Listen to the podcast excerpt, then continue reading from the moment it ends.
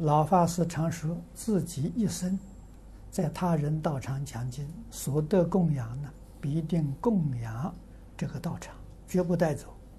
我们后学也想如是效法，但如果遇到居士坚持要供养法师，法师是否可把钱另作其他弘法利生用途？这样，呃，是否妥当？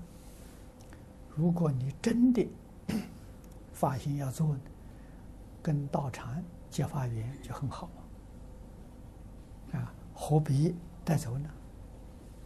啊，那么他要供养你的时候，不在道场供养你的，那你就收下来吧。啊，在人家道场供养的时候，最好是都供养道场去，不要带走，啊，跟道场结法缘，将来以后啊，你就有缘到这个道场来弘法。啊，没有缘不行，啊，所以要常常结缘的。我这个缘好，就是到处结缘，